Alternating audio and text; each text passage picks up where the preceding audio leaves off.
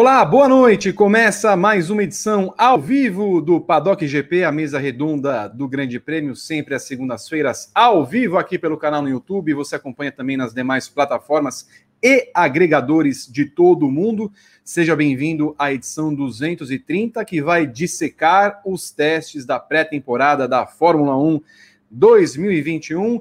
Eu tenho aqui na minha retaguarda já falando que se passarmos da meta de hoje, teremos uma música sendo cantada ao vivo, a capela, por nós, não sei qual, a respeito de algum tema que aconteceu em excesso nessa pré-temporada, e é para isso que temos você que nos acompanha, sempre mandando a sua mensagem de carinho e afeto. As mensagens que, que não forem assim são ceifadas pelo cortador Rodrigo Berton e pelo cortador também que está aprendendo Pedro Prado, que não está aqui, né? Porque deu o golpe do baú, mas, enfim, estamos aqui para isso. O fato é que Evelyn Guimarães e Gabriel Curti estão aqui comigo para falar da pré-temporada da Fórmula 1 e outros assuntos mais, como Moto GP, que começa no mesmo final de semana da Fórmula 1. Daqui a duas semanas estão comigo na tela os dois. Eu peço, então, o um comentário da nossa deusa louca feiticeira. Meu Deus, ela é demais. Evelyn Guimarães. Tudo bem, Evelyn? Oi. Eu não aguento, eu não aguento, pelo amor de Deus. Não aguenta, aguenta sim. Eu quero descer. Eu quero descer. Ai, boa noite. Boa noite, Vi. Boa noite, Gá. Berton, que está nessa na área que acompanha o Paddock GP. É, bom, o destaque inicial é para essa pré-temporada divertidíssima. O Lewis Hamilton parece que esgotou todas as rodas e erros dele dos últimos anos, né? Acho que nunca rodou tanto na vida. É, de, de coisinhas lá para resolver, uma Red Bull forte, é, outras equipes surpreender. Nós tivemos um problema com a Evelyn, com a conexão da Evelyn. Evelyn, está picotando com é uma beleza a sua conexão hoje. A sua conexão vai ser chamada de Aston Martin, viu, Evelyn Guimarães? Olha lá, ficou travada.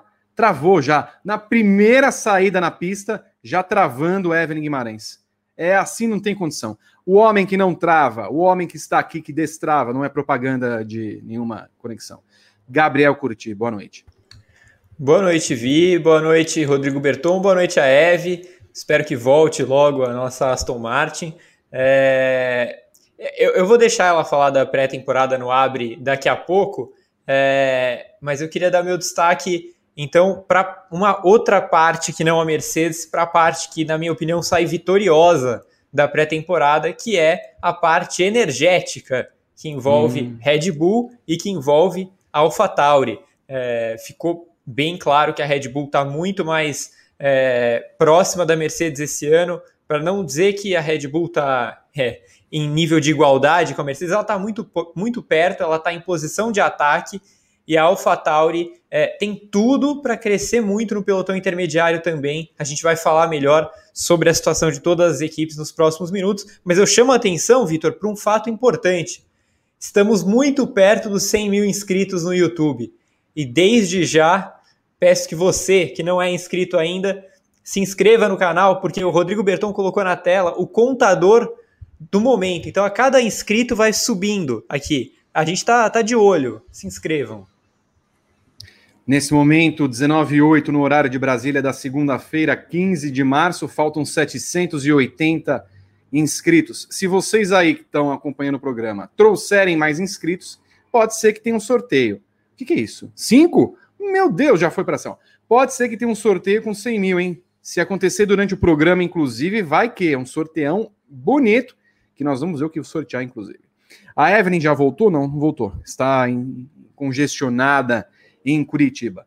Já que você falou no modo ataque da Fórmula 1, eu entendi muito bem, viu, Gabriel? O seu, o seu xiste com aquela categoria elétrica, tá? Modo ataque. Vamos ao primeiro assunto. Vamos ao primeiro assunto. Começamos a pré-temporada, vocês viram no final de semana. Aliás, batemos recorde de audiência histórico no Grande Prêmio. Quero agradecer muito a você que sempre acompanha o Grande Prêmio nas redes sociais, no site. os blogs, enfim, tudo que tiver do Grande Prêmio é sempre muito legal ter a sua companhia e, claro, também dando um parabéns para essa equipe formidável, tirando o Berton, que faz o Grande Prêmio ser o que é. Vou ler o meu roteiro aqui, porque eu tenho um roteiro. Aí as pessoas ficam, você não leu o roteiro? Tá bom. O Circuito Internacional do Bahrein, em Sakir, recebeu a pré-temporada da Fórmula 1 2021.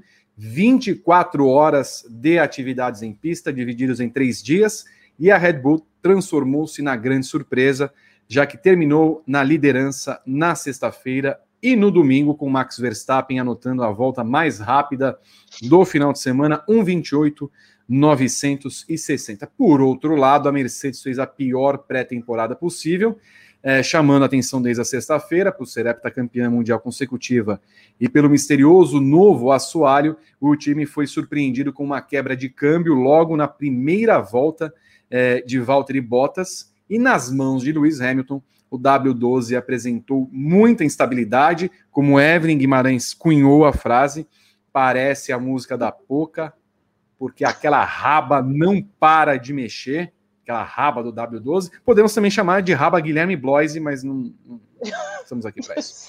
É, o carro parou na caixa de brita, ficou rodando no domingo. A Mercedes só deu 304 voltas, foi a que menos andou nos três dias de testes e terminou apenas com o quinto tempo mais rápido, um segundo acima do carro da Red Bull. Pergunto, a nossa Florinda Curcoeira está de volta? Está aqui. Florinda, Evelyn Guimarães. A ordem de forças da Fórmula 1 vai mudar? A Mercedes terá uma competição, competição digna ou escondeu o jogo, Evelyn? Boa noite de novo para todo mundo. Boa a internet está um pouco instável porque tá, acho que vai estar tá meio que chovendo aqui, enfim. Ah, todo dia chove agora em Curitiba, Evelyn? Oi? Todo dia está chovendo em Curitiba agora, né? Para você culpar a pobre chuva. Então, na verdade, a gente passou por uma grande estiagem, né? Com rodízio de água hum. e tudo, então tem que agradecer quando chove desse jeito, né? Entendo. uh, olha só, é, eu acho que a Mercedes não, não escondeu o jogo, até porque não faria muito sentido esconder tanto o jogo num, numa pré-temporada de três dias né, em que é, é, é, muito, é muito correto dizer, olha, as coisas não mudaram muito do ano passado para esse, em termos de regulamento, mas as coisas que mudaram é, foram muito importantes a ponto de mudar um carro. E a Mercedes mudou esse carro. Ela quis é, avançar em, outras, é, em outros conceitos para trazer, para recuperar o downforce que a FIA é, acabou reduzindo por imposição do regulamento. Então, ela foi mais fundo em algumas coisas do que outras equipes. E ela precisava testar isso. Ela já não fez o shakedown lá é, em Silverstone depois do lançamento, que era uma coisa que eles sempre faziam. É, deixaram tudo para para os testes do Bahrein, porque também não queriam que ninguém é, descobrisse né, o que, que, eles tinham feito ali com o assoalho e toda a parte traseira desse carro, fundo e tal. E aí acabou que a checagem não foi feita e teve que ser feita ali junto com a pré-temporada. E aí a gente viu vários, vários problemas lá com a Mercedes. Ela ainda tem algumas coisas para resolver e certamente essa semana eles vão se debruçar em todos os dados aí. Agora, por outro lado, a Red Bull não, né? A Red Bull chegou muito, é, muito preparada para essa pré-temporada e trazendo muito desempenho, traz, é, testando todo tipo de coisa. Ela também avançou num, com um assoalho diferente, enfim, ela até mudou durante os testes, e me parece que a gente vai ter uma Red Bull muito mais forte, muito mais perto da Mercedes. Eu não tiro a, a, o favoritismo da Mercedes de, de modo algum, por causa da, da, do poder de recuperação, de entendimento que ela tem do carro, de pessoas trabalhando em cima disso. Então, assim, ela vai, ela vai encontrar o caminho. Mas nesse momento a Red Bull parece muito perto e parece que a gente vai ter uma briga muito mais parelha do que nos últimos anos. Gabriel, sua visão também de como termina essa pré-temporada entre as duas equipes principais que vieram, quer dizer, uma dominou a Fórmula 1 e a outra tenta fazer alguma coisa. É, eu acho que a gente chegou num ponto nesse final de pré-temporada que não colocar a Red Bull como vencedora da pré-temporada é brincar com os fatos, é você querer interpretar muita coisa que não dá para ver. É, então acho que não é exagero nenhum dizer que a Red Bull venceu o primeiro capítulo da temporada. Ok, é um capítulo que não vale pontos, é, mas foi a preparação que as equipes tiveram para o GP do Bahrein. É, depois a temporada vai, vai se desenvolver de outra forma, mas nesse momento a Red Bull é quem chega mais pronta ao Bahrein. Isso é um fato. É, a Mercedes, é, para quem acompanhou os programas das últimas semanas e o Padocast da semana passada, inclusive faço aqui o convite para que vocês ouçam o Padocast com o Pedro Henrique Marum, comigo e com a Evelyn Guimarães, a gente dissecou os 10 carros da Fórmula 1. E a gente falou sobre o projeto da Mercedes, que a Mercedes foi até o limite do regulamento. Se é um regulamento que mudou pouco e por isso vários carros são é, evoluções do ano passado, como é o da Red Bull, exceto a traseira, é uma evolução do ano passado, é, a Mercedes não, a Mercedes jogou no limite do regulamento. A Mercedes ousou e geralmente isso dá certo para ela. Ela faz porque ela consegue melhorar. Então você pega o carro do ano passado, o W11, o W11 não é uma evolução do W10, mas ele é um baita carro. Ele foi o carro mais dominante que a Mercedes teve. Então eles tentaram no W12 aumentar esse poder de domínio, ousar como eles ousaram no ano passado, só que num primeiro momento isso não deu certo. Agora quem travou foi o Gabriel, é isso? Sim. Travei? Foi um, um show. Não acredito. Agora não, agora também. Agora sim. Travou agora, não, Vi. Tá tu... Travou não. Para mim, travou completamente aqui. Desculpe, Gabriel. Ele deu uma, ele deu uma travadinha, mas voltou. Só travou. Tá todo mundo bem? Todo mundo bem. E por aí? Como então, é que vocês estão? Vamos Desculpa, lá. Gabriel. Foi mal. Não, que isso. É, mas, enfim, a primeira impressão da Mercedes nesse momento é de um carro muito arisco. Isso é uma das piores coisas que podiam acontecer na pré-temporada.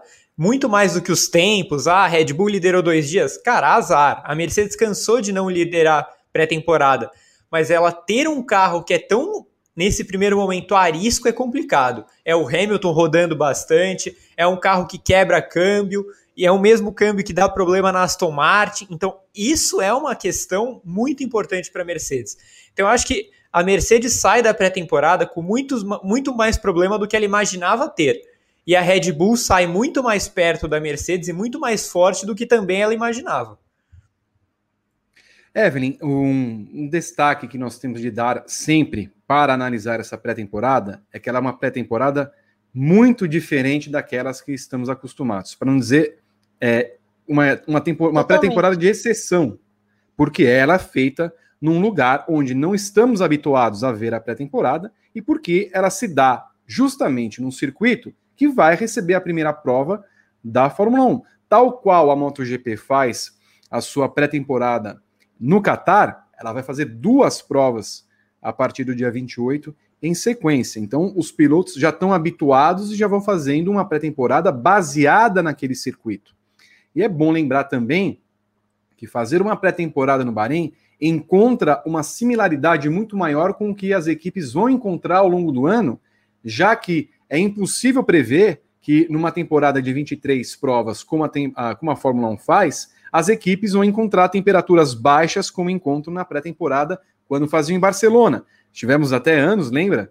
Acho que não sei se a Evelyn estava lá, que, que nevou, uhum. não tivemos o, o teste. Então, a, a, as situações que estamos vendo hoje na Fórmula 1, nessa pré-temporada, Evelyn, são muito mais próximas da realidade do que as pré-temporadas anteriores.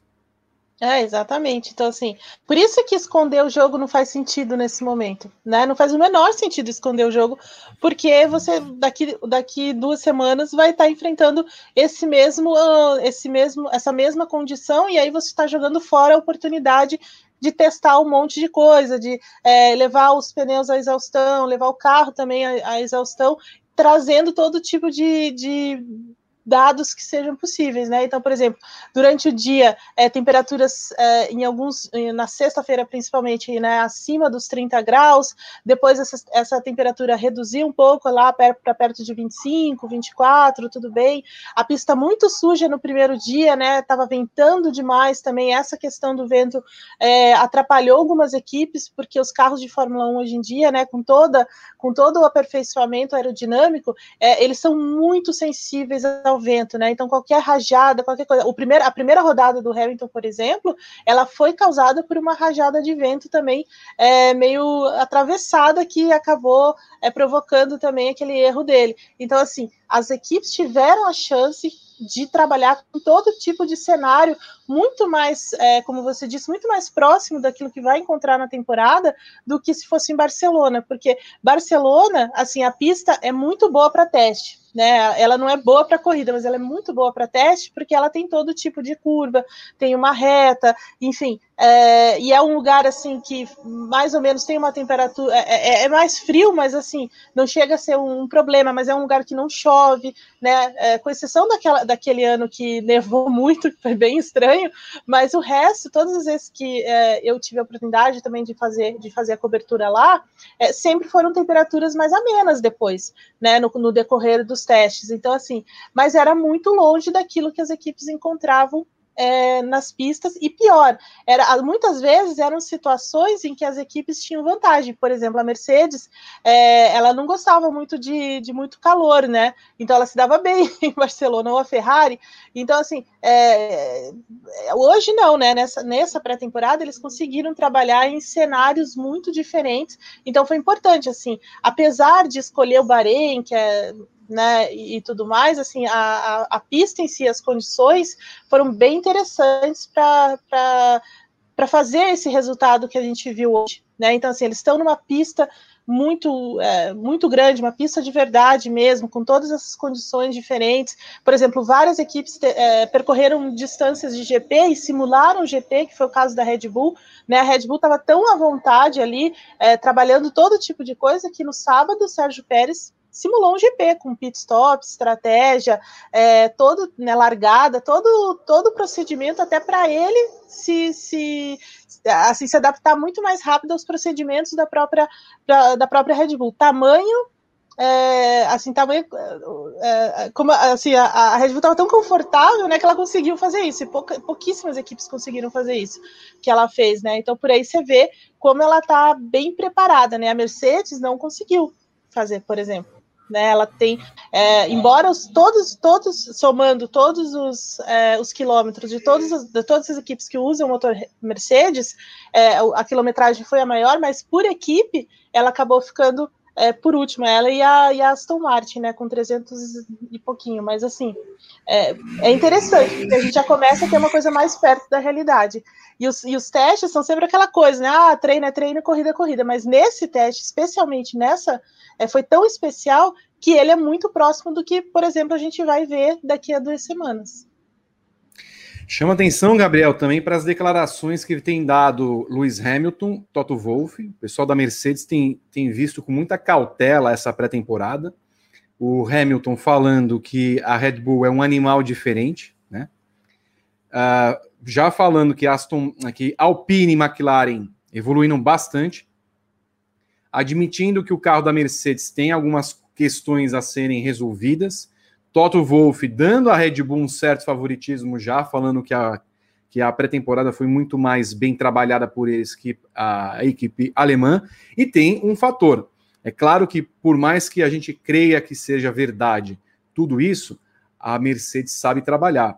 O problema é que ela tem agora, né, contando essa segunda-feira, menos de 10 dias para entregar um carro que tenha uma traseira que fique é, no chão, que não rode tanto, que não escape tanto como rodou. Me parece esse o problema. E quando a gente vê os tempos de volta que o Verstappen faz, o melhor tempo, é, 1,28,9, e o Hamilton faz 1,30,0, sem ter o, o, o Verstappen o melhor pneu e o Hamilton usando o melhor pneu, significa que a Mercedes também tem de tirar uma diferença considerável para aquela que eles consideram a favorita à vitória, pelo menos no Bahrein.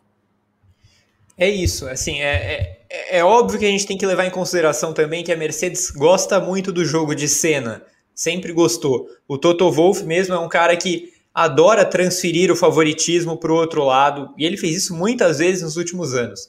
É, mas não me parece ser o caso dessa vez. Dessa vez me parece realmente uma Mercedes preocupada que o projeto não nasceu exatamente bom como os últimos. É, nasceu com um problema sério, delicado, como você falou. Um carro que tem esse problema de nascença, de traseira é, meio imparável, é um carro que, a menos que haja uma mudança muito severa nas próximas duas semanas, é um carro que vai te dar muito trabalho. É, então, assim, os carros que a gente viu na pista no final de semana, o carro da Red Bull é melhor. Eu não tenho medo de falar isso. Se a Mercedes e a Red Bull chegarem assim na primeira prova da temporada, a Red Bull vai ganhar a corrida. Então a Mercedes vai ter que, que mexer muito nesse carro até lá. É, outro fator que eu queria trazer aqui para a discussão, a gente estava falando de quilometragem, né? Que a Mercedes no todo, com todas as equipes, foi a que mais andou. Mas se a gente separar, olha como fica interessante. A equipe que menos andou foi a Mercedes. A penúltima foi a Aston Martin, a Mercedes Verde. Em oitavo ficou a McLaren, o carro que também foi inspirado na Mercedes para esse ano. E a Williams só ficou na frente da Red Bull, que foi uma equipe que claramente não precisou andar tanto. A Red Bull optou por não andar muito. Essas quatro andaram menos do que todas as outras. Então, todas as equipes da Mercedes foram as que menos andaram no final de semana. É, isso nunca é um bom sinal. Assim, isso obviamente não é um bom sinal. E, e, a falta de quilometragem, na minha opinião, junto com os erros cometidos pelos pilotos, com problema no câmbio, isso é muito mais significativo do que simplesmente o Verstappen colocar mais de um segundo com pneu pior. Muito bem. Enquanto isso, chamo para que você dê aquele like maroto e gostoso, que você se inscreva no canal. O Silberton tiver aí na tela, eu quero depois os números da inscrição. Se eu, quando tiver na tela, eu quero os números da inscrição, que eu quero, eu quero ver se teve alguma evolução. Enquanto isso, vamos falar de é, das equipes que ficaram logo atrás dessas, né? Red Bull e Mercedes, que são os grandes destaques.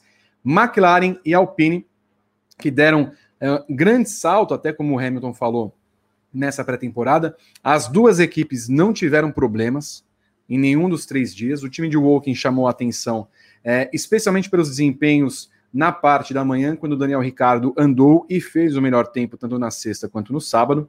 Lando Norris não decepcionou, fazendo ajustes com frequência e dando pistas que a McLaren, com o motor Mercedes, deu um salto muito bom em relação à temporada passada. 247, hein?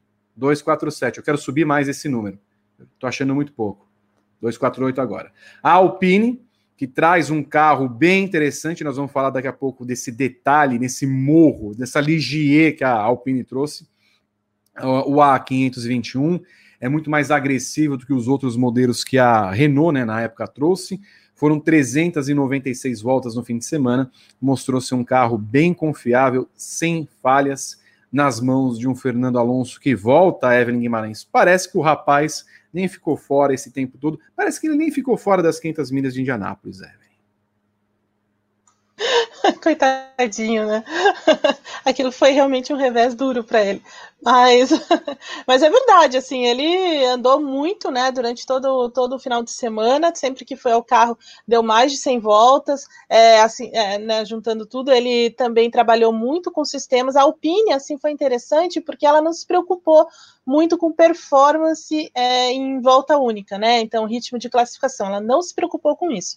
Ela simplesmente é, focou o trabalho dela no ritmo de corrida e no entendimento dos pneus, porque os pneus esse ano são diferentes do ano passado, eles são um pouco mais, em sua constru construção, né? Eles são um pouco mais rígidos. A Pirelli está fazendo alguns experimentos, né, entre as fábricas que ela tem na Turquia e a fábrica, e a fábrica da Romênia, então a gente viu alguns testes nesse sentido, e eles trabalharam todos esses pneus, trabalharam em ritmo de corrida com o carro muito pesado e aí em determinado momento trabalhando com a aerodinâmica, né? Como você falou, o carro é bem é bem mais é, assim gordinho, né? Robusto, né? Robusto, atrás, né? ele tem uma entrada de ar diferente na, em cima e dos lados, né?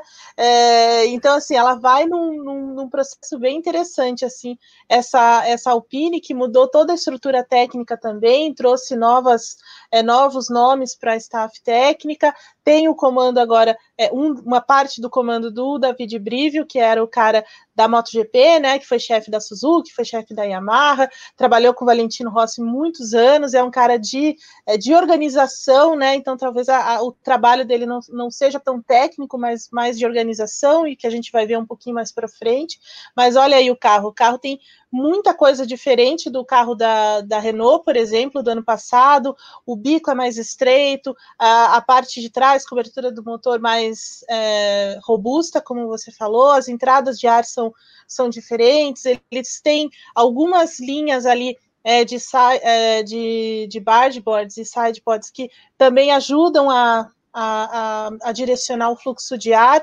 e tudo em função dessa mudança que a, que a, que a FIA fez. Né? É interessante ver cada solução das equipes, porque a redução do downforce parece assim, ah, é 10%, é pouquinho, mas na verdade ela é muito grande. Né? Ela faz uma diferença muito grande nos carros, e o assoalho reduzido também, então forçou algumas mudanças na, na aerodinâmica, as equipes tiveram liberdade para mudar as partes aerodinâmicas, e aí a gente vê a, a Alpine desse, nesse sentido. Uma coisa, um ponto mais forte da Alpine, a confiabilidade, né? O carro não quebra, o carro não quebrou.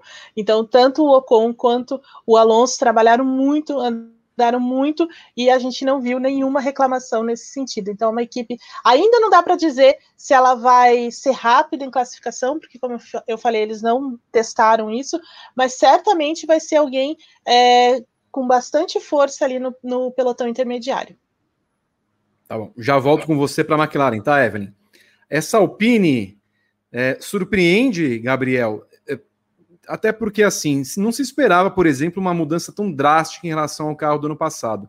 Mas quando você vê, e aí, ó, temos aqui na tela, ó, olha como a traseira é rotunda, olha como ela é grandona, a entrada de ar, né, para caber o motorzão da Renault. A Renault que só tem ela, né, a Alpine Mechachrome, como fornecedora dessa equipe. É uma solução que não se vê hoje, né? Todas as equipes fazem a cobertura do motor, né? Parece que você é, é, coloca um papel filme em volta do motor, né? Para ficar bem estreito, bem sem, sem deixar muito espaço, né? Para a passagem de ar. A Alpine foi numa solução completamente diferente para os tempos atuais. Você vê com alguma surpresa os resultados? Ah, eu acho que aerodinamicamente falando é quase que uma loucura o que a Alpine fez é, o Berton está colocando para a gente comparar, a diferença é gigantesca, né? O carro da McLaren segue as linhas de quase todo mundo na Fórmula 1. Você pode ver que é uma coisa muito sutil. É, o da Alpine tem esse morro em cima da, da onde fica a tampa do motor. Então, é, assim, em primeiro lugar, é divertido. Já é divertido ver uma equipe ousando tanto, escapando tanto do padrão como eles fizeram. Em segundo lugar, é, o que me espanta um pouco é como a Alpine conseguiu esconder o jogo. Porque uhum. se a gente compara o carro de ontem, anteontem e sexta com o carro que foi lançado, é, claramente eles esconderam muita coisa.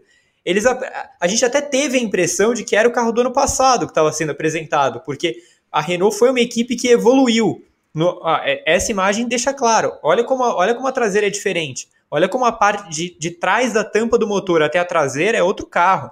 Entendeu? Mesmo a solução do bico não é mais a mesma. O bico ganha uma, uma, uma curvatura diferente no carro novo da Alpine. Então eles aproveitaram, jogaram como se eles tivessem simplesmente usado o carro evoluído e bem evoluído pela Renault no ano passado e foram para a pista no Bahrein com uma coisa completamente de outro mundo. Uma coisa que, guardadas as devidas proporções, assim, era é, é uma solução tipo Tyrrell de seis rodas, assim, para os tempos atuais. A gente está falando de um, de um regulamento tão engessado que é muito raro você ver uma equipe usando tanto como eles ousaram. Agora, o que, que isso vai trazer de resultado, eu prefiro esperar para ver, porque o que, eu, o que eu tirei desse final de semana foi o mesmo que a Eve. O carro é muito confiável. A Alpine é uma equipe que estava na pista o tempo inteiro e não saía de lá. Ela andava, andava, andava, e eu acho que isso tem muito a ver com dois, duas coisas. Primeiro, testar se, se esse modelo ousado dá certo. Em segundo, motor, porque, é, como vocês falaram, só tem ela. Né? Não tem outra equipe para dar problema e você reparar que precisa mudar. É ou dá com você ou não dá com ninguém. Então a, a, Alpine tem esse fator, que às vezes é bom, porque você não precisa ficar na dependência de outros times e das, e das necessidades deles, mas por outro lado é muito complicado, porque se você não identifica o problema, ninguém vai identificar por você. É, mas a primeira impressão é muito positiva. Eu gostei bastante do que eu vi da Alpine. A McLaren, Evelyn Guimarães, também não teve problemas. Quando foi para a pista, se mostrou, mostrou confiável e rápida. O Ricardo, liderando os dois primeiros dias de treinos, mostra que é um piloto que é absolutamente adaptável a qualquer tipo de carro e situação é, parece também já estava na McLaren há anos, e o Lando Norris indo no embalo do novo companheiro e tendo um ótimo desempenho também quando colocado com pneus rápidos, quando colocado em situações de simulação de corrida. Enfim, essa McLaren começa a dar aqueles passos necessários para voltar a ser a McLaren dos outros tempos. E pergunto para é você, já emendando, tá, Eve? Que era a pergunta que a gente colocou aqui no nosso lettering. A Alpine e a McLaren falaram que não há mais aquela divisão entre Fórmula 1A e Fórmula 1B, que é um pelotão compacto. Tô, tô compacta. Só existe um Você pelotão concorda? agora.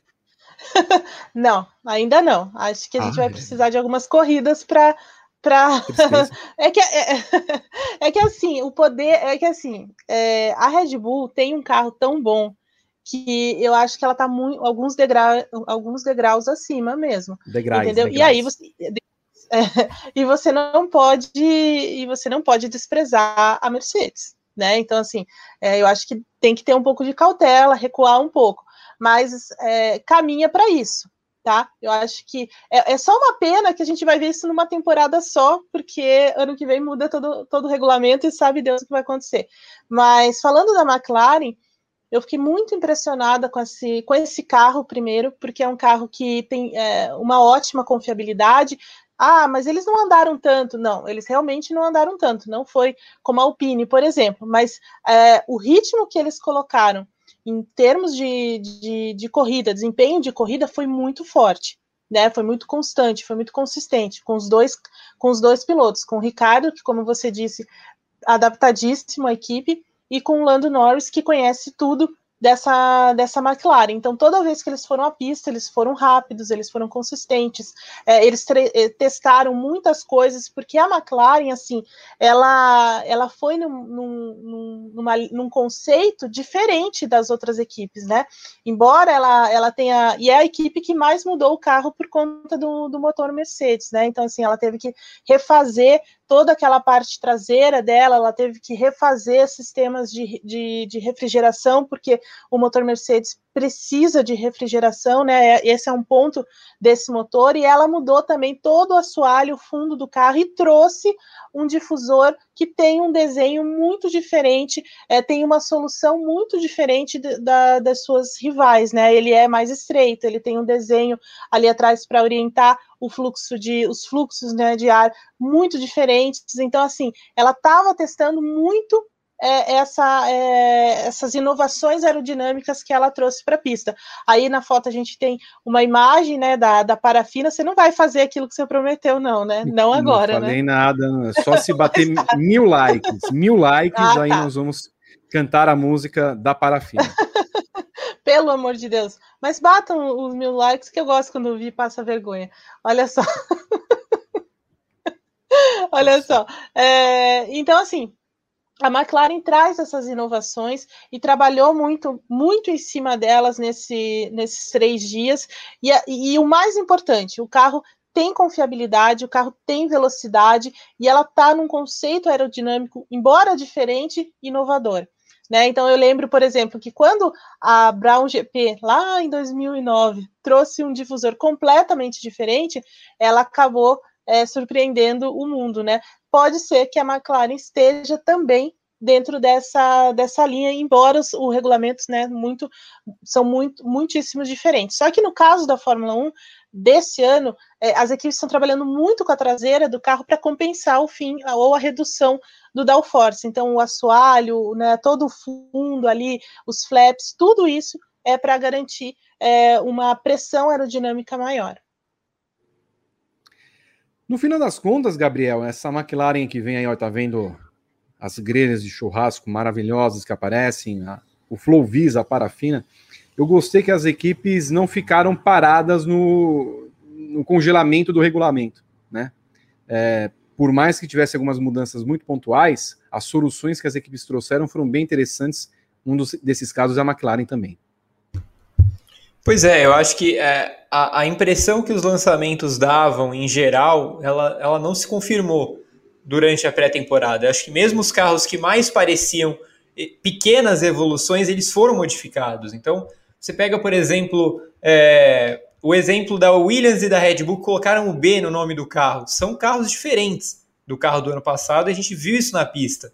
Tem mais do que detalhes de diferente. A McLaren optou pela mudança no difusor, é, não só para compensar essa, essa, essa perda de, de downforce forçada pelo novo regulamento, mas também como uma solução para dar um bote mesmo. É, a McLaren não quer só recuperar o que ela tinha de downforce, ela quer tentar achar uma brecha que ninguém achou antes.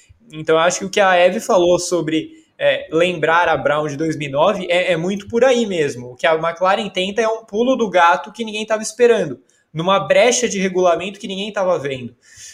Eu não acho que vai chegar a tanto. É, você até perguntou para ela se a gente tem um só pelotão ou se ainda tem Fórmula 1 A e B. Eu acho que ainda tem. É, eu ainda acho que tem Fórmula 1 A e B. Num primeiro momento eu coloco Mercedes Sim. e Red Bull. É, coloco Mercedes e Red Bull um pouco à frente. Mas eu acho que a McLaren e a Alpine, principalmente essas duas, mas tem uma terceira que a gente vai falar daqui a pouco, eu ainda não vou revelar quem é. Eu acho que essas equipes podem incomodar bastante durante a temporada a ponto de frequentarem pódio. É, a, a, acho que esse carro da McLaren a gente vai ver sempre no Q3, a gente vai ver é, hora sim, hora não, largando em quarto, largando em quinto. É, é um carro que eu espero muita performance e, e principalmente com o Daniel Ricardo, que é, é, impressionante. Assim, ele veste o carro com uma facilidade muito grande. Você que está acompanhando o Paddock GP nessa segunda-feira, pode responder aqui no chat. Se vocês não estiverem acompanhando ao vivo, respondam nos comentários do vídeo do YouTube, do Facebook, da Twitch. Em algum lugar você vai responder. Alpine e McLaren garantem que Fórmula 1 não tem mais a Fórmula 1A e não tem mais a Fórmula 1B. Elas estão certas nisso?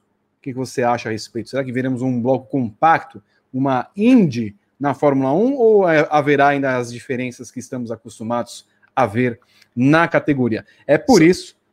Só, só uma coisa, Vitor, que eu, eu fui dar uma rápida passada no chat e as pessoas estão realmente discutindo se é degraus ou degraus, é, como se a gente tivesse errado sem querer aqui.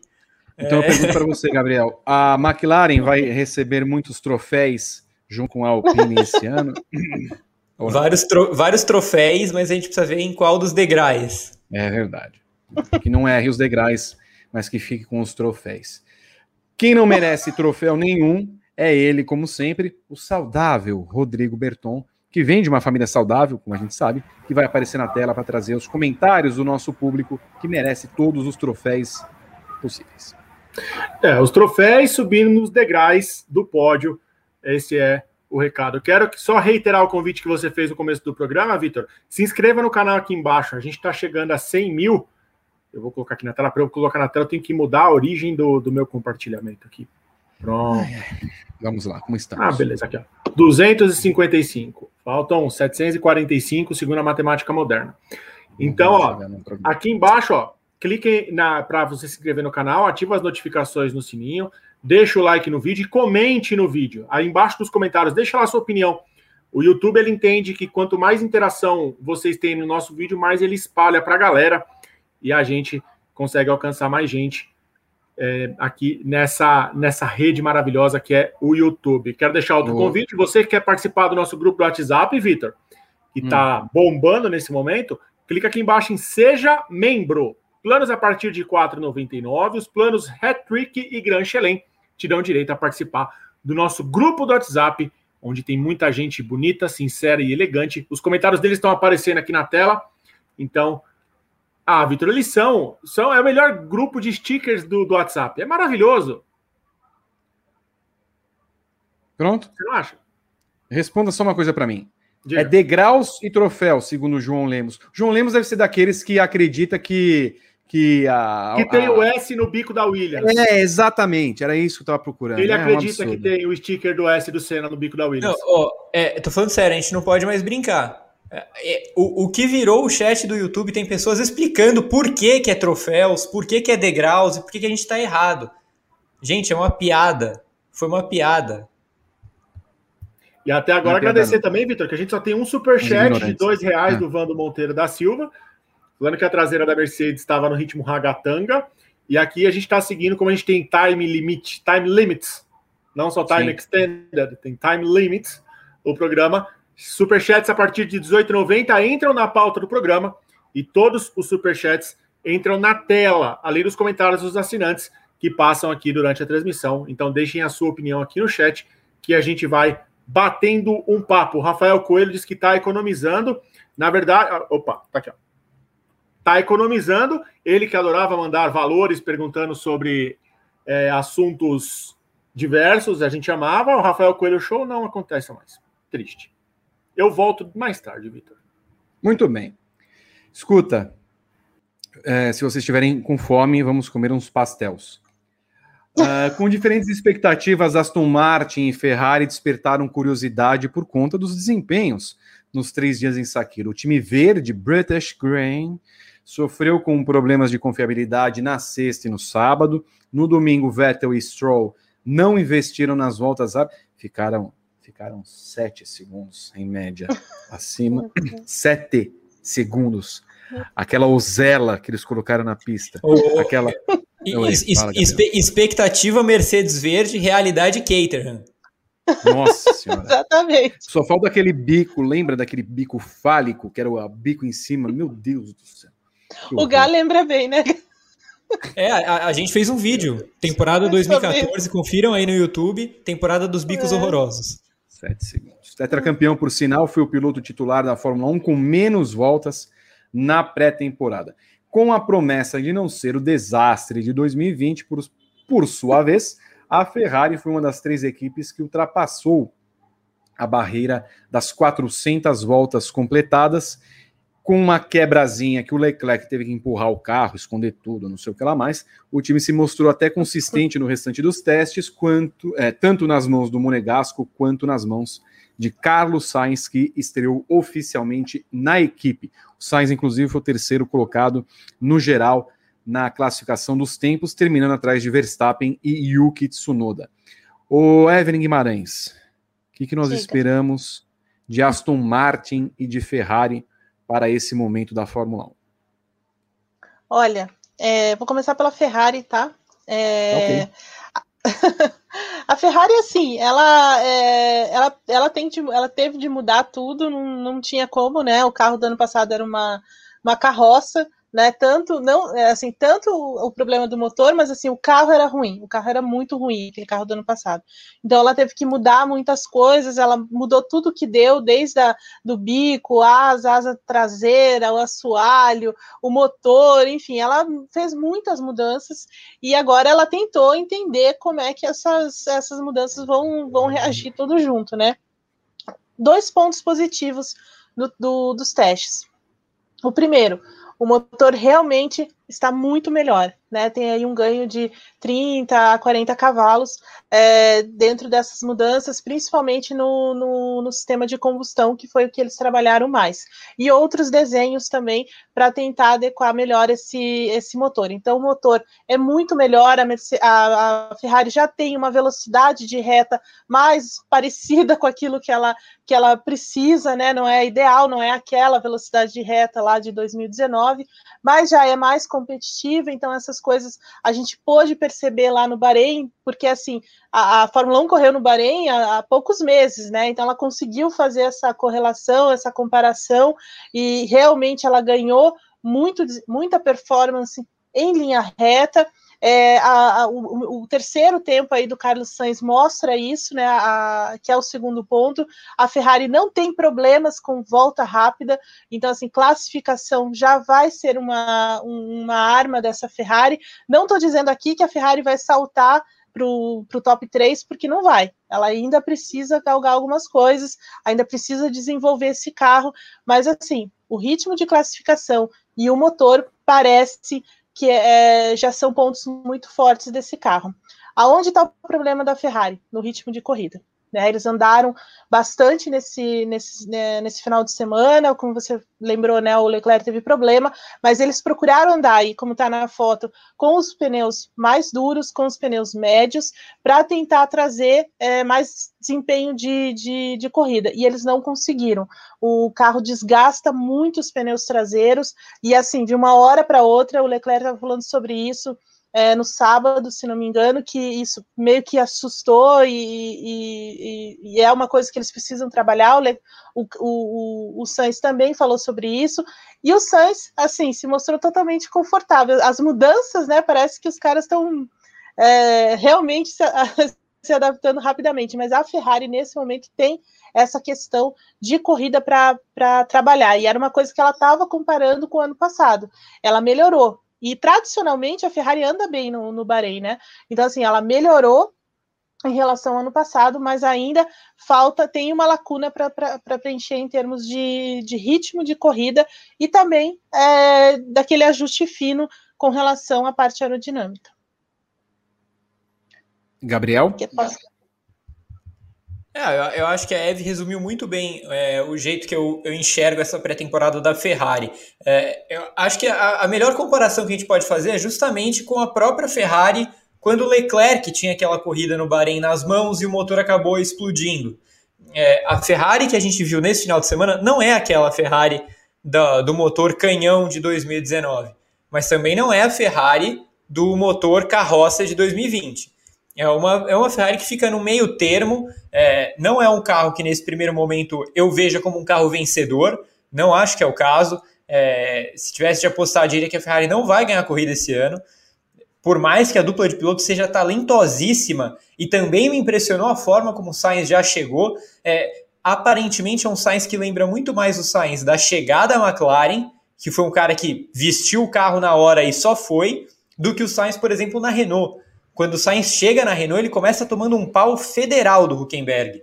É, dessa vez ele parece muito mais aquele da McLaren, que já chegou casando ali com a equipe e, e, e, e tirando tudo do carro desde, desde o começo. É, também foi uma equipe que não, não buscou muito andar com C5, então a gente ainda não sabe o potencial completo desse carro. É, se a gente olha para a tabela dos tempos, tem outras equipes que foram mais no limite. A própria Mercedes foi, a Alfa Tauri foi, a Alfa Romeo foi também. É, a Ferrari me deu a impressão de não ter ido ao limite. É, então, por exemplo, eu não consigo cravar que esse motor novo seja 100% confiável, por exemplo.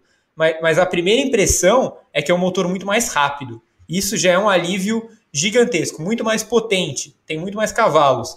E, e, só isso já coloca a Ferrari em uma posição diferente do que ela estava ano passado. Ano passado ela era uma equipe que brigava com a AlphaTauri pelo sexto posto. Esse ano eu acho que ela tem condições de brigar com McLaren e Alpine nesse primeiro momento ali para cima.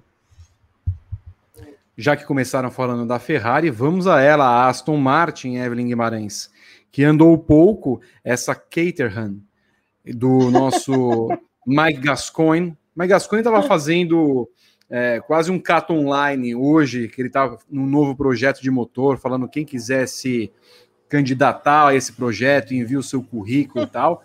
Mas assim, é óbvio que é brincadeira. É, é, o pastéis, é o pastéis, é o troféis, é o degraus, é brincadeira. Calma, calma, não vai andar em último. Calma, gente.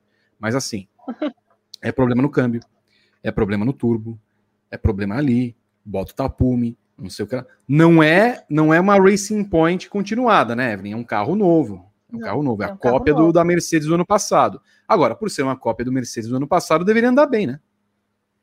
É, é verdade. Inclusive, só, só um parênteses sobre o Mike Gascoigne, ele estava tirando sarro da, da Mercedes, né? Dizendo é, exatamente o, o a questão da Caterham lá, falando que é, ele já, já esteve no lugar da Mercedes, rodando, sem conseguir andar, enfim, ainda tirou um sarro da Mercedes. Aliás, Mas, o pessoal a... tá tirando um sarrinho da Mercedes esse final de semana, né, Evelyn? Sim, sim, nosso amigo, né? Ah, o... É. O... falaremos dele daqui a pouco. É, tirando um sarrinho do. É, tá, tá uhum. difícil a vida da Mercedes. Mas imagine, se a vida da Mercedes está difícil, imagine o resto, né? Mas brincadeira. Mas assim, a Aston Martin é, me, me, me, decepcionou um pouquinho por conta dessa, dessas falhas aí. Eles não realmente eles não, não tiveram tempo de desenvolvimento. Como você lembrou, né? Esse carro não é o carro da Racing Point do ano passado, que era o carro da Mercedes de 2019. Esse carro é o W11, assim, inspirado no W11, com muitas, com muita, com muitos elementos daquele carro, bico, é, todo, todo, todas as soluções aerodinâmicas são muito parecidas com o carro da Mercedes do ano passado, com algumas mudanças que a Mercedes fez para esse ano, que é o caso da caixa de câmbio, é o caso é, do próprio motor, enfim, então várias coisas mudaram. E a Aston Martin foi a equipe que teve mais problemas com isso, né? Ela teve a quebra do motor, o, uh, o Vettel não conseguiu andar, depois teve o problema na pressão do turbo, o Vettel não conseguiu andar de novo, então, assim, limitou bastante o trabalho deles. Enquanto eles estiveram na pista, a impressão que ficou é que eles andaram é, muito tempo em ritmo de corrida, né? Então, com mais carga de combustível e tudo mais, testando coisas, né? Testando todos os, é, todos, todos os elementos, principalmente elementos aerodinâmicos, porque a, a, FIA, embora ela tenha mantido o, o regulamento estável, então é, é, o mesmo carro, mesmo chassi, mas a parte aerodinâmica as equipes puderam trabalhar como elas como elas sempre fazem, né? E outras, outros elementos é, do, do da, da, carroceria também a, a, pôde trabalhar. Então, essas equipes trabalharam nesse sentido, e a Aston Martin, usando dessa ligação técnica que ela tem com a Mercedes, é, usou mais aquilo que a Mercedes. É, aquilo que funcionou para a Mercedes, pelo menos até o ano passado, mas nesse ano, mas nessa pré-temporada eles tiveram mais dificuldades, então eles não conseguiram testar tudo. Enquanto estiveram na pista, foram é, coletando dados, digamos assim. Então você vê, o Lance Stroll termina com o último tempo, mais 80 voltas. Né? Então, assim, é, é descobrir o carro mesmo, é entender todas essas, é, essas mudanças, assim.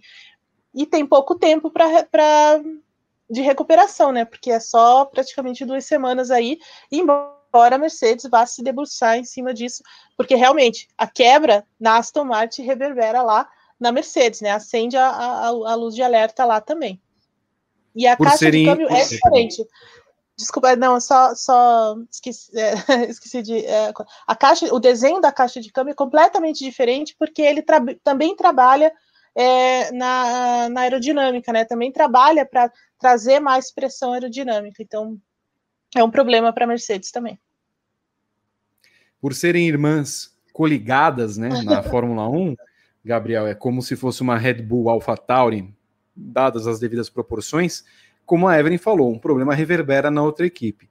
E aí, quando você olha que a, que a Racing Point nova, que é essa Aston Martin, que não tem as coisas da Racing Point, mas que tem as coisas da Mercedes, e aí tem um problema no câmbio, tem um problema no motor, e aí a traseira da. E assim, a reunião entre eles, quando sente todo mundo fala: escuta, espera um pouquinho, espera um pouquinho tem alguma coisa errada nesse negócio aqui. Né? E é, não se esperava uma, um desempenho tão ruim da Aston Martin nesse começo. Eles vão com uma expectativa baixa. Eles também têm um trabalho de duas semanas para uma equipe que é competente, que tem profissionais competentes e tem uma injeção grande de dinheiro do Lawrence Stroll.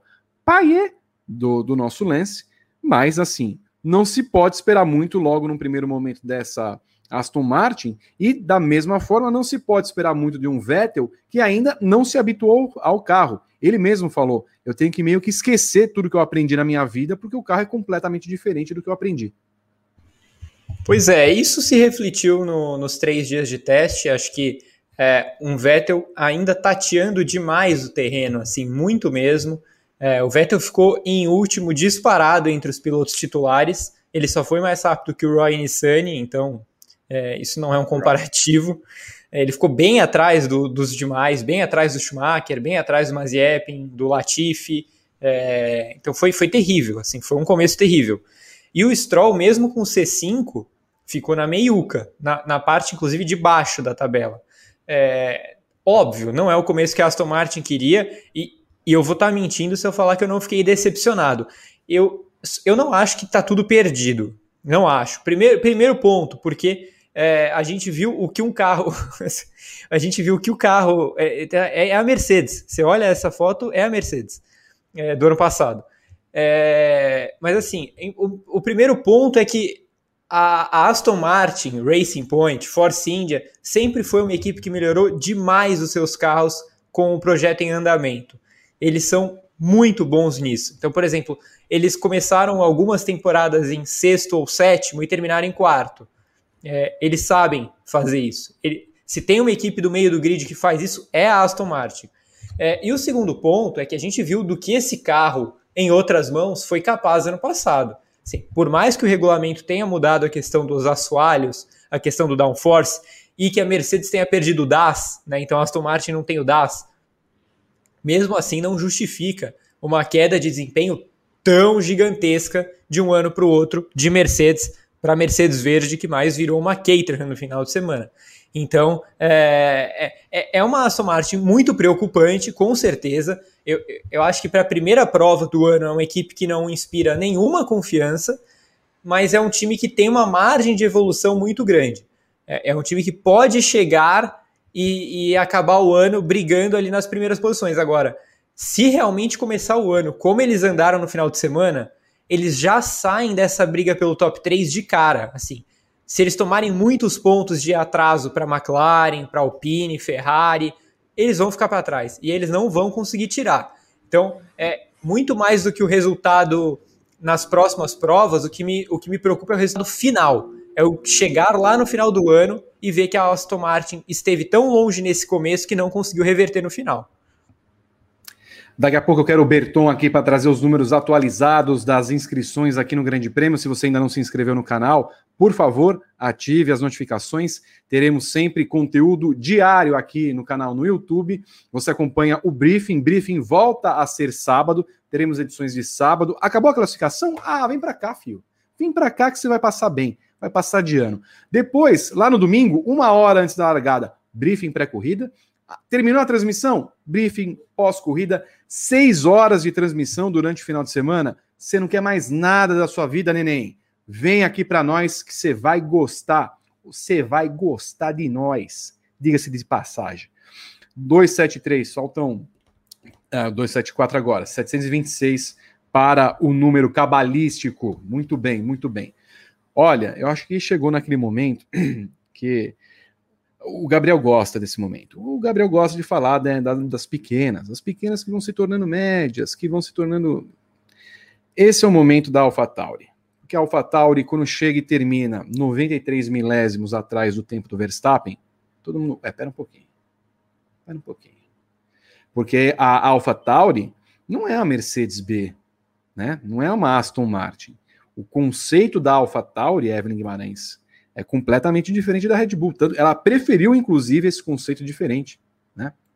Então, dentre as equipes que participaram é, e que chamaram atenção ali no meio do pelotão, a AlphaTauri, pela quilometragem e pelo desempenho de é, Yuki Tsunoda e Pierre Gasly, é, começam a ligar uma luzinha que pode ter uma. Não sei se vitória, como teve no ano passado, que foi meio casual, mas assim, o que andaram eles com 237 voltas, Tsunoda sendo segundo, ficando 93 milésimos, a gente pode ter alguma esperança que essa equipe vai andar ali mais para frente no pelotão. E falando em Alfa, Evelyn Guimarães, trago a baila outra Alfa.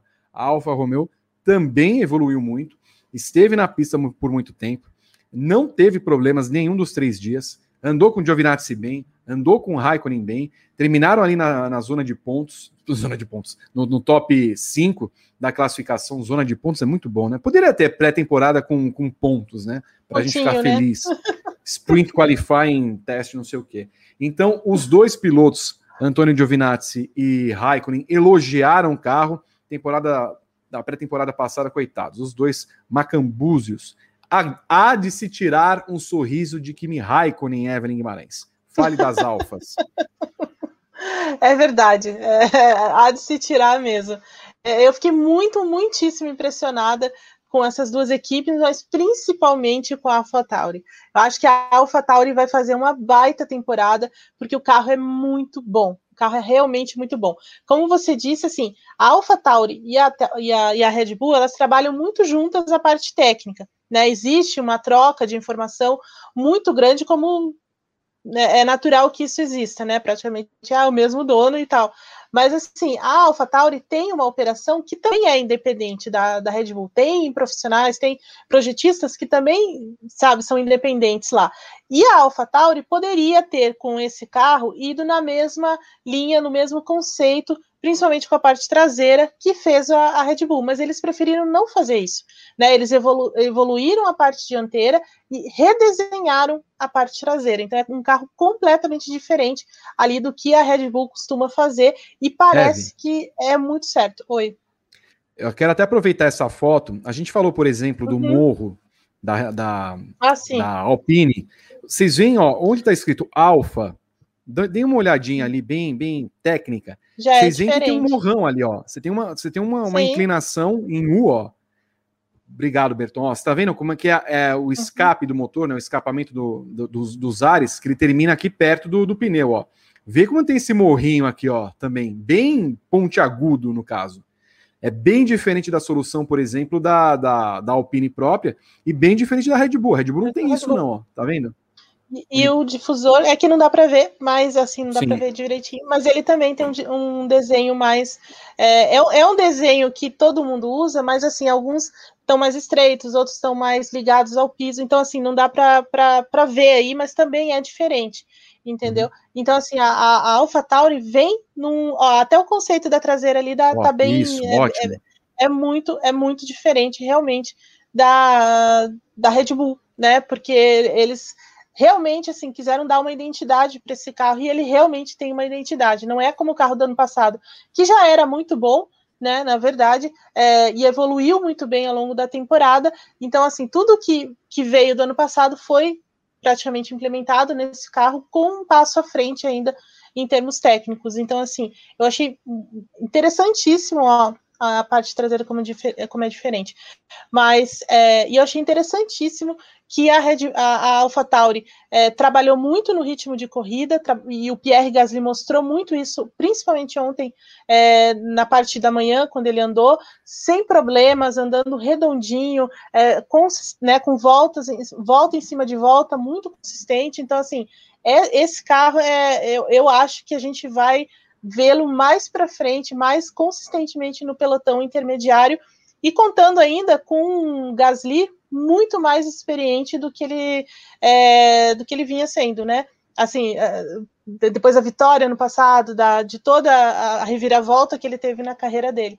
Acho que a, a AlphaTauri vai, vai surpreender. E o Tsunoda ontem, é, naquele, numa espécie de mini classificação, foi muito bem, embora os pneus que ele tenha usado não são pneus que a gente vai ver durante a temporada, né? São coisas experimentais lá da, da Pirelli, mas ele foi muito bem, né? Ele não errou, ele fez voltas rápidas, é, é, assim, sem erro nenhum. Então, assim, a, a AlphaTauri está muito bem servida para esse ano.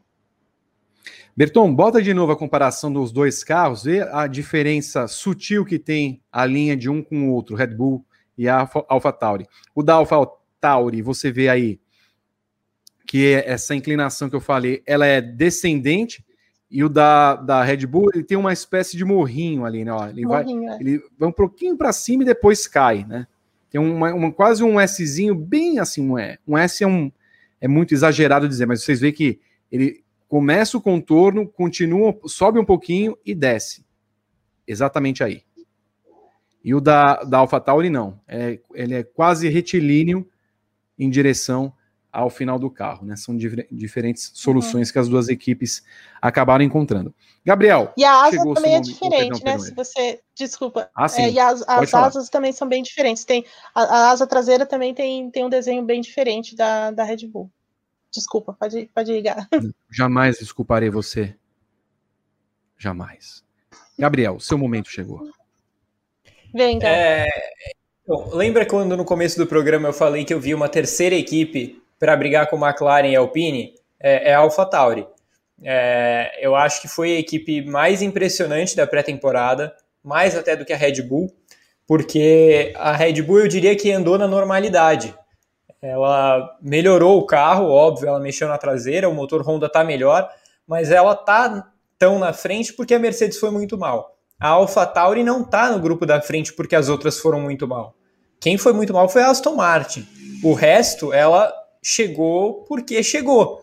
É, então, é, é um carro muito interessante. Como vocês já destacaram, é um conceito que não é o mesmo conceito da Red Bull. É, o que a gente tem de igual é cada vez mais componentes são compartilhados entre as duas. É, então, além do motor, é, é, peças que vão dentro do carro muito mais do que na parte externa. Na parte de projeto, na parte aerodinâmica, as diferenças são muito grandes. É, vocês destacaram a, a traseira, é, a, a, tampa do motor é diferente, É, os sidepods não são os mesmos também. Tem uma diferença na asa, como a Eve destacou. Então, são projetos diferentes que compartilham internamente muita coisa. É, e isso é muito bom. Assim, mostra uma independência ao mesmo tempo, uma personalidade da AlphaTauri, mas que me parece no caminho muito certo. Uma coisa que eu reparei na AlphaTauri nesses três dias é que eles optaram por colocar o Gasly mais na parte de simulação de corridas e quilometragem e o Tsunoda mais na parte dos tempos rápidos, das voltas rápidas. Então isso também gera uma distorção. É, o Tsunoda acabou indo lá para frente e o Gasly ficou mais ali no meio. Mas também me parece que é, é uma estratégia ali nos meandros da Fórmula 1, porque a AlphaTauri não quis mostrar tudo que ela tem. Eu tenho a impressão que se eles colocam o Gasly para andar do jeito que o Tsunoda andou, eles liderariam com uma folga até a pré-temporada. E eu não sei se eles querem tanto holofote assim. Então a, a, impressão que me deu é de uma AlphaTauri que quis soltar o cara que está chegando agora, falou, ó, vai lá, faz o seu melhor, é, aproveita o carro, curte o carro, vê onde você é capaz de chegar. Mas que ao mesmo tempo tenta se resguardar um pouco, tenta não impressionar tanto assim as rivais. É, mas num primeiro momento, a minha expectativa com esse carro é muito alta. Eu acho que principalmente com o Gasly, como a Eve falou, é um carro para brigar lá na frente com consistência, com consistência. Até chama atenção para você que tem acompanhado o trabalho do Grande Prêmio nessa pré-temporada, mas não teve oportunidade, por exemplo, de ver os melhores momentos. Tem uma área no Grande Prêmio agora, grandepremio.com.br barra vídeos, que você acompanha todos os vídeos que são publicados no Grande Prêmio. Lá você vai ver, por exemplo, o resumo dos três dias de teste, sexta, sábado e domingo, cada uma com uma especificação, claro, contando o melhor do que aconteceu nas 8 horas. São vídeos de mais ou menos 10 minutos. E lá você vai acompanhar justamente, por exemplo, a volta do Tsunoda, ou pelo menos como o Tsunoda lida com o carro. Um piloto que testou bastante e que tem um carro na mão que me parece um carro bem trabalhado, Gabriel. É o que estava falando, por exemplo. É, quando você acompanha a volta on-board do Tsunoda, é um carro simples de guiar, um carro bem nascido, não tem que dar muito trabalho tudo mais. Você vê a Mercedes, cara, o Hamilton e o Bottas, eu não lembro de trabalho que eles tiveram nos últimos anos para guiar o carro. Era virar para a esquerda, para a direita, frear. Não, eles vão brigando com o carro para manter o carro. O Tsunoda tá com o carrinho na mão, na mão. E, e você vê que isso é uma coisa que já acontecia desde o ano passado. Se a gente for lembrar, é, uma das grandes queixas do Gasly na época de Red Bull é que o carro era muito arisco, porque era um carro muito Verstappen. E o Verstappen gosta de guiar como se ele estivesse, sei lá, andando de kart. E não é todo uhum. mundo que consegue. Então, apesar do RB16B ser menos arisco do que era o carro do ano passado, inclusive o Helmut Marko falou sobre isso e vai estar amanhã no Grande Prêmio, é um carro menos arisco que o do ano passado, menos é, temperamental. O carro da AlphaTauri já era assim em 2020. O carro da AlphaTauri já era um carro muito mais da tocada suave do Gasly do que da tocada arrojada do Verstappen. Então eles levam isso para 2021 também, e como você falou, aquela câmera na onboard do Tsunoda mostra isso muito bem. O carro não é nada manhoso. Muito bem. Para encerrar, Evelyn Guimarães, as 10 equipes. Aliás, não, desculpa. Não é, é para encerrar as 10 equipes, da, coisa nenhuma. Não, não falamos falou... da Alfa Romeo. Exatamente. Faltou então, a, a, a, outra alfinha. Bom, a Evoluiu bem também, né, Evelyn? Evoluiu bem, evoluiu bem. Assim, eu tenho um pé atrás ainda com eles, porque eu acho que ainda falta um pouco de velocidade para o carro. Eu acho que em ritmo de classificação, por exemplo, desempenho de classificação vai ser um, ainda é uma ainda é uma incógnita para mim, porque eles também não andaram nesse nesse sentido, né? Eles não, não dedicaram os testes a isso. Mas o Raikkonen falou que o motor melhorou muitíssimo, que é, ele sente o carro melhor agora do que no ano passado. Eles também tiveram outras soluções aerodinâmicas. É, esse carro da Alfa, esse carro da Alfa Romeo que é muito muito melhor do que o ano passado. Eles trouxeram ainda algumas coisas do ano passado, mas inovaram para esse ano. Só que assim, de novo, eles levam de 2020 para 2021 a confiabilidade, e isso é importante, né? Então, para a gente ter uma ideia, ano passado a Alfa, a Alfa Romeo tinha a confiabilidade no patamar da Mercedes, né? Não acontecia nada com o carro deles, né? Então, assim, e eles trouxeram isso para esse ano de novo. Então, eles andaram muito, a gente viu o Raikkonen, o Giovinazzi andando muito, muitas voltas com esse carro, testando todos os tipos de pneus, principalmente o pneu médio que está aí na foto e o pneu duro, tá? Que eles tinham também o mesmo, mais ou menos o mesmo problema da, da Ferrari com, esse, com esses pneus, então desgasta demais, mas na Alfa, na Alfa Romeo isso não aconteceu. Tá? Não aconteceu a mesma coisa da Ferrari. A Ferrari tem problemas de desgaste, a Alfa, a Alfa Romeo não tem. Então, assim, já é um carro que é, é, é melhor nascido, digamos assim, tem, tem mais. É, robustez nesse sentido. É um carro robusto também, que tem algumas algum, algum, um desenho um pouco diferente do ano passado, mas principalmente a confiabilidade. Em termos de velocidade, ainda, ainda a gente precisa de mais tempo para analisar esse carro. É, não vai ser mais como no ano passado, que a, a, Alfa Romeo ficava mais perto lá da Williams, da, da Haas. Não vai ser mais assim. Eu acredito que vamos ver uma Alfa Romeo mais dentro do, desse pelotão intermediário aí, que tem McLaren, que tem Alfa Tauri, que tem Alpine, que Pro, provavelmente vai ter a Aston Martin em algum momento e a Alfa Romeo. Acho que ela, a Alfa Romeo deu um passo grande para se distanciar da lanterna do grid. Vamos ouvir muito, o Gabriel. I'm happy with the car. Acho que vamos. É, é, se eu acho que a AlphaTauri vai consistentemente brigar na frente do pelotão intermediário, tá? Não estou falando que ela vai brigar por vitórias. Acho que a AlphaTauri vai brigar na frente do pelotão intermediário. É, a Alfa Romeo é, não vai brigar para ficar na frente de Haas e Williams. Concordo com o que a Eve disse. Acho que é um carro que esporadicamente vai conseguir andar ali no meio é, pontuando algumas vezes, é, sétimo, oitavo, é, vai acabar indo, acho, ao Q3 alguma hora. É, se a gente for lembrar, no passado elas quase não passavam do Q1, é, então já é, é, uma evolução muito grande. E, e, sempre me deu a impressão de que a Alfa Romeo estava completamente de mãos atadas pelo motor péssimo da Ferrari. Aquilo comprometeu a temporada deles de uma forma impressionante, porque o carro nunca foi exatamente ter terrível. O carro era ruim, o, o carro não era bem nascido, mas o motor Ferrari jogava muito para baixo. Então, o que a gente tem agora é, como a Eve destacou, a mesma consistência. Foi uma Alfa Romeo que quase não teve problema no passado, então acredito que eles continuem nessa mesma toada esse ano, é, mas um carro muito mais potente. Então, a partir desse momento, você consegue brigar no pelotão intermediário em condições mais parecidas com as outras. O carro não tem novidades absurdas assim em relação ao ano passado. Se a gente for comparar é, com as outras equipes, foi uma das que menos mexeram ali. É, é, apostou realmente nessa mudança do motor Ferrari, apostou também numa, numa troca de câmbio também e, na, obviamente, na mudança do assoalho por causa do downforce. Então, é, eu acho que vai ser um ano muito melhor do que o ano passado para a Alfa Romeo. E acho que a gente vai, vai ver o, o, o Raikkonen, principalmente, frequentemente pontuando. Muito bem. Para encerrar as equipes, portanto, agora sim, a Evelyn levantou o dedinho. Quando levanta o dedinho é porque tem informação.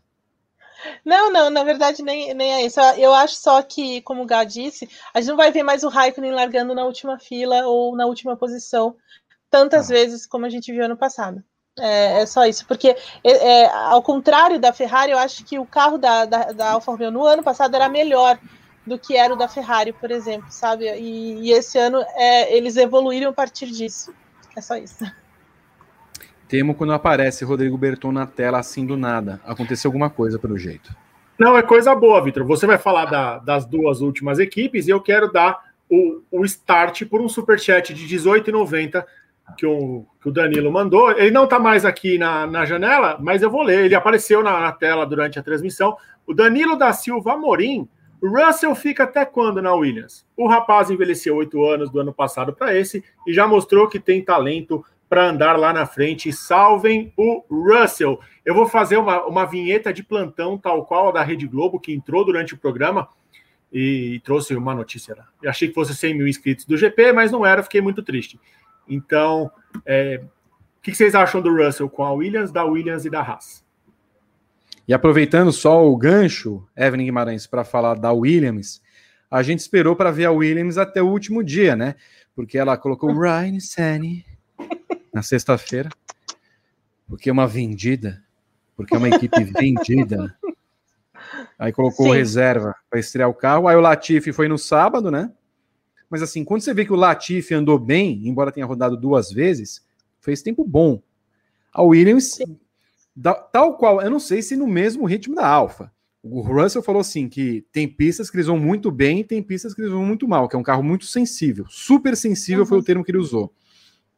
Precisamos ver, é, precisamos observar o que, que o Russell fez no domingo para constatar que também a Williams fez uma evolução no seu carro. E aí emenda também com a pergunta que lhe foi feita.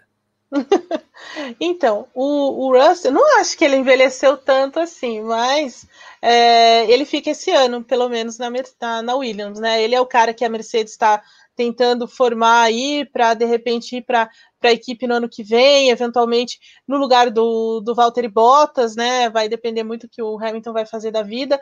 Acho que realmente no lugar do Bottas talvez seja ele mesmo, cara. Ano passado ele já provou que pode andar tranquilamente com a, na Mercedes, então ah, ele não envelheceu tanto, né? O que vocês acham? Acho que não, né?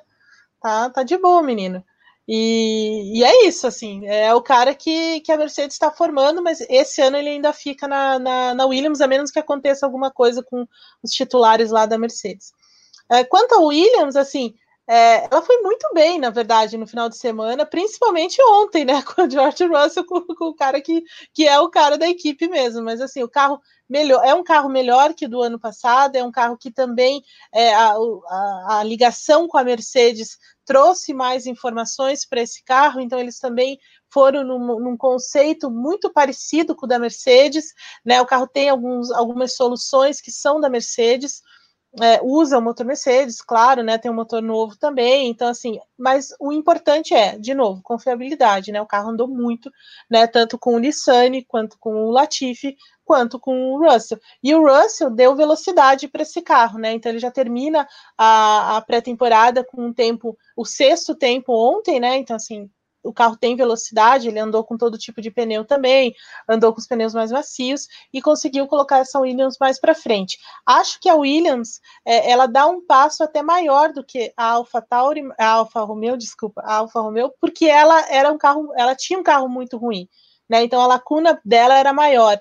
E eu acho que ela com, começa a escalar é, esse pelotão mais intensamente do que ano passado. Acho que nós vamos ver o Russell até chegando com mais facilidade é, ao Q2 e eventualmente ao Q3 nesse ano, viu?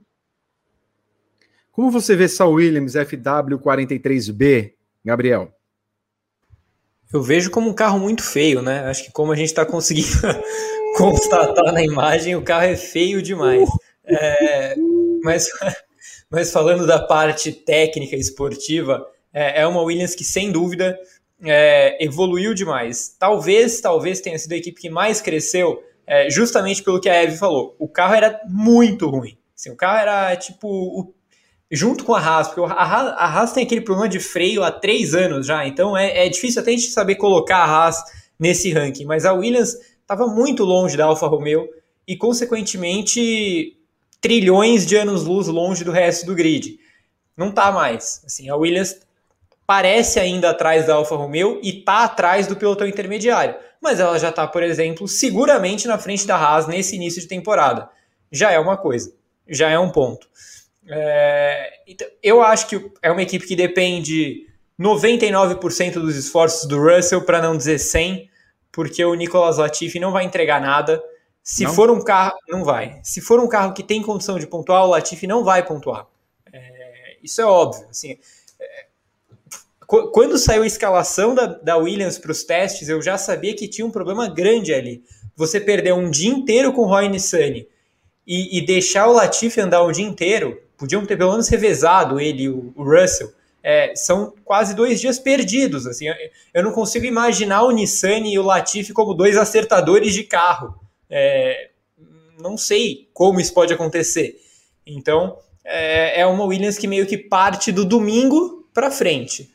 É, e o domingo foi positivo. Apesar de andar com C5, ela andou muito bem. Ela andou no grupo da frente, ali, no, do meio para frente. É, não vai ser o que vai acontecer na temporada. Não acho que vai chegar no Q3, por exemplo mas pode pontuar. E só isso já é um avanço muito grande em relação aos últimos dois anos. Olha, temos a Haas ainda, Evelyn Guimarães, que é do nosso delicioso, aprazível Nikita Maziepin. Ah, é Maziepin, sim, essa é a pronúncia do, do glorioso, é Nikita Maziepin. e Mick Schumacher, que vai correr com MSC em homenagem ao seu pai. Vai aparecer na tela, portanto, essa definição. A Haas, Evelyn, é uma, é uma versão do ano passado com a bandeira russa. Mas ainda assim, puxa vida, tem alguma evoluçãozinha. ainda que seja, falar, 0.9 para 1. Mas tem. Mas tem, tem. Assim, eles testaram algumas coisinhas novas de asa, de, é, sabe, trouxeram alguns, alguns desenhos ali de side, pods e tudo mais. Coisas assim, sutis, mas que, né, ela tá aparentemente ela está trabalhando um pouco nesse carro, mas essencialmente é o carro do ano passado, que era muito ruim, né? Como o Gabriel lembrou, é um carro é, que tem problemas crônicos de freios, é um carro que tinha um problema muito grande de falta de velocidade, mas isso também a gente pode colocar um pouco na, na, na conta da Ferrari, né? A Haas tem a parceria com a Ferrari, e o, e o motor da Ferrari ano passado era uma bomba, né? Era muito ruim. Então, assim, é, eles sofreram, obviamente, como a Alfa Romeo sofreu, mas o carro da Haas também é muito ruim. E a Haas tem um problema muito sério que é a operação, né? É, toda, toda a parte técnica ali é, é ainda muito é, verdinha, digamos assim, e eles demoram um pouco para fazer as coisas, mas como o Mick Schumacher está lá, eles ganharam é, um apoio, um aporte da Ferrari muito mais consistente nesse ano, então talvez a gente tenha uma Haas que evolua um pouco mais rápido do que uh, nos, nas últimas temporadas. Não acho, porém, que a Haas vai escalar agora o pelotão, não vai, ela vai continuar na lanterna ali, principalmente também porque ela está com dois estreantes que ainda, embora eles tenham feito até uma pré-temporada bem sólida, sem muitos erros, sem nada disso, assim, é, é, a, aí sim, né, treino é treino, corrida é corrida. Então a gente vai ver como que esses dois vão se vão lidar também com, essas, com esses obstáculos a, a, né, a partir do momento que a temporada começa. Porque se Grosjean e Magnussen, que já eram caras mais safos, né, com mais experiência, tinham problemas, tinham dificuldades, imagina dois estreantes, né? Vamos ver como é que a Haas vai lidar com isso também. O importante, assim, é, o carro tem confiabilidade, como você falou, eles percorreram muitos quilômetros, muitas voltas, os dois, é, e o motor deu esse, esse passo à frente, então não vai ser tão, é, não vai se arrastar tanto quanto, quanto no ano passado. Né? E o Mazepin aí ainda tirou um sarrinho da rodada do Hamilton ontem. É abusado, né? é abusado. É abusado. Não, o garoto, é, o, o, garoto é atrevido. É atrevido. Ele vai ter o é. dele.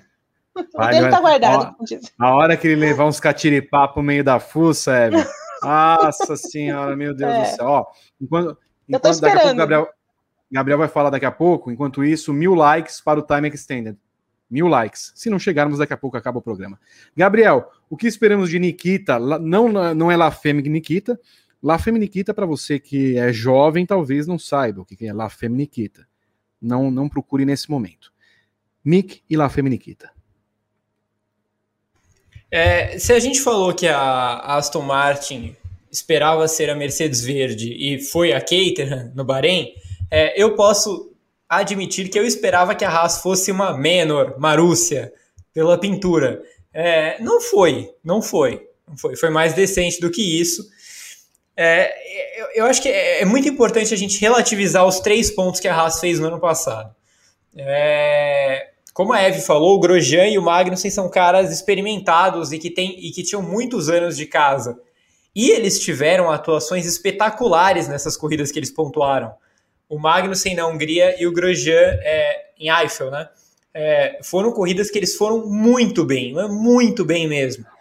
E só por isso eles pontuaram. Porque de resto, a Haas tinha um carro que estava ali com a Williams e em alguns finais de semana ele era pior. É, então, é um carro que parte quase do zero de, de qualidade também. É um carro que está ali com a Williams. É, e ele não evoluiu tanto assim quanto a Williams, mas ele melhorou sem dúvida. É, o que eu acho que pode acabar atrapalhando um pouco essa curva de crescimento é o Mick Schumacher e o Nikita Mazepin. Eu não estou dizendo que eles são ruins. Eu não acho que o Mazepin é ruim. É, ele é outras coisas, mas ruim eu não acho que ele seja. É, o Mick Schumacher não é ruim também. Mas eles são novatos. Eles não têm experiência alguma de Fórmula 1, alguma de desenvolvimento de carro. Então, é, é, complicado você chegar e colocar nas costas dele que eles desenvol deles que eles desenvolvam um carro que a gente está falando aqui que ano passado era quase nota zero.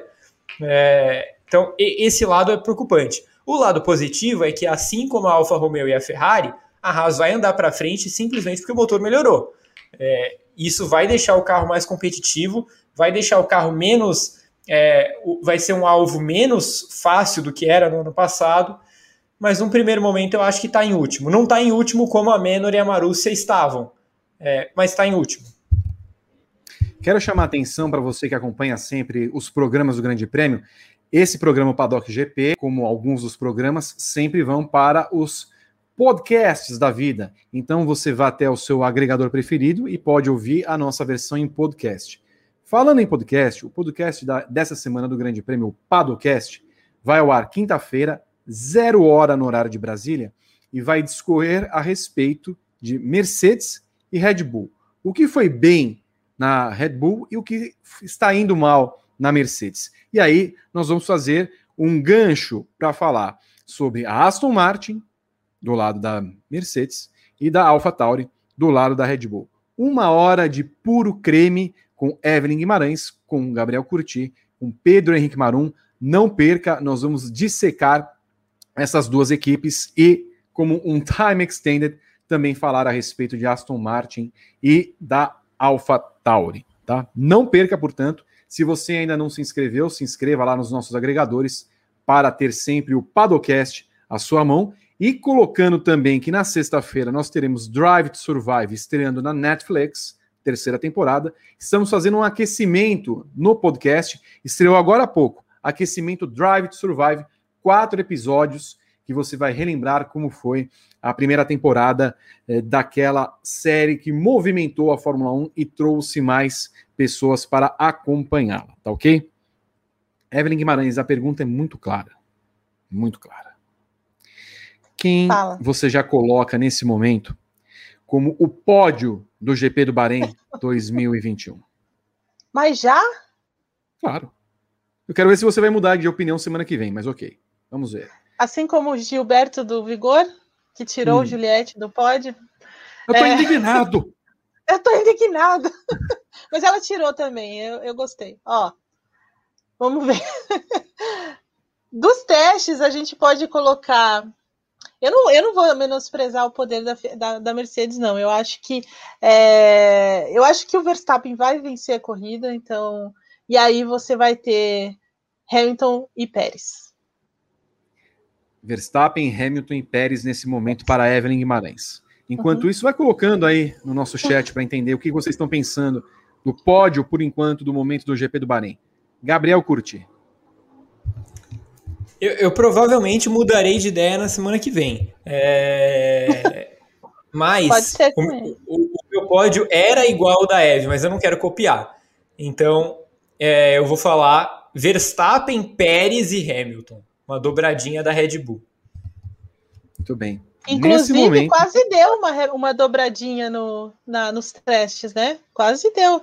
Porque o Pérez ficou até o final, quase ali, metade da tarde, na segunda colocação, é, liderando, e depois o, o Verstappen fez o melhor tempo e ele continuou lá é, em segundo lugar com o tempo da manhã. Feito com um, muito mais com um clima muito mais quente e com um pneu bem diferente, né? E ele foi muito rápido também. O Rodrigo Berton, me fala da sua opinião para o, para o pódio da corrida daqui duas semanas. Eu quero ver se vai mudar também semana que vem. Não, com certeza eu vou mudar, mas eu vou ousar no meu, no meu palpite. Eu vou de Pérez, Alonso e Ricardo. Meu Deus, é bem ousado. Sim. É bem... E nessa situação, o que acontece com o Verstappen, então? Ele bate na largada. É incrível. Outra vez, né? Porque já aconteceu com o rapaz. Exato. Já, não, a história não, vai se repetir. Né? Eu colocaria. Não, lembrando que assim, a, primeira corrida do ano é sempre tumultuada, né? Nunca uhum. é uma corrida normal, assim e tal. E ainda mais no Bahrein, que sempre tem corridas bem agitadas. Então. Aliás, é, é, engraçado que o Verstappen não só bateu nessa corrida do ano passado, como ele bateu com o Pérez, que ganhou a corrida. É verdade. Leclerc, Verstappen e Pérez, e o Pérez ganhou a corrida. Na verdade, o Verstappen não bateu em ninguém, né? Os caras meio que sanduicharam exato, ele exato, e não teve para onde sair ali, né?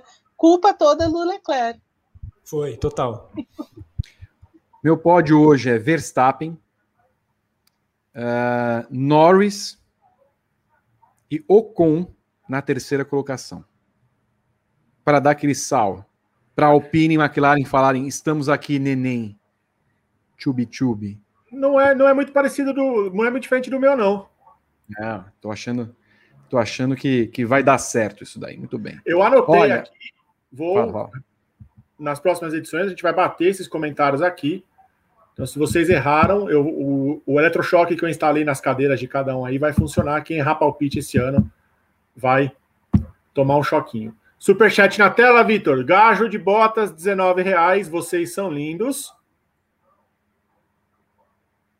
Um beijo para você, Gabriel Azevedo. Que estava é, salgando a calva em mares isolados. Sozinho no meio do mar. Rafael da Silva Coelho, 1923. Duas perguntas. O que o Salgueiro tem que fazer para vencer o Corinthians na quarta? E o que vocês esperam da fase final de Amor de Mãe? Rafael Coelho, que é o Rafael Coelho Show. R$19,23. O que o Salgueiro tem de fazer, Gabriel? É, o Salgueiro tem uma bola parada muito, muito forte. É, e o Corinthians tem uma defesa que, apesar de ser badalada pelos nomes, eu acho que vive uma fase péssima, tanto o Gil quanto o Gemerson. Então, eu acho que a bola parada do Salgueiro pode decidir esse confronto em favor dos pernambucanos. Eu achei é que você ia falar que o Salgueiro tem o samba enredo melhor. eu pensei nisso. Aí eu falei, é melhor dar, dar a pergunta do carnaval pro, pro gato. Então a pergunta vai para você, Evelyn Guimarães. O que você espera da fase final de Amor de Mãe? Ah, então, eu já fiquei triste de saber que vai acontecer um acidente com a, com a filha não, da não, Lourdes. Não, não, ah, já falou, já falou, deu spoiler. Mas ela, ela tem mais de uma filha, né? Você sabe, então. Eu sei. Aí eu fiquei meio triste, mas é, eu espero que a Lourdes dê um, dê um sacode na, na Thelma, entendeu? Porque ela merece, ela é muito malvada. Muito bem. O, só, só volta, Berton. Batemos mil ou não?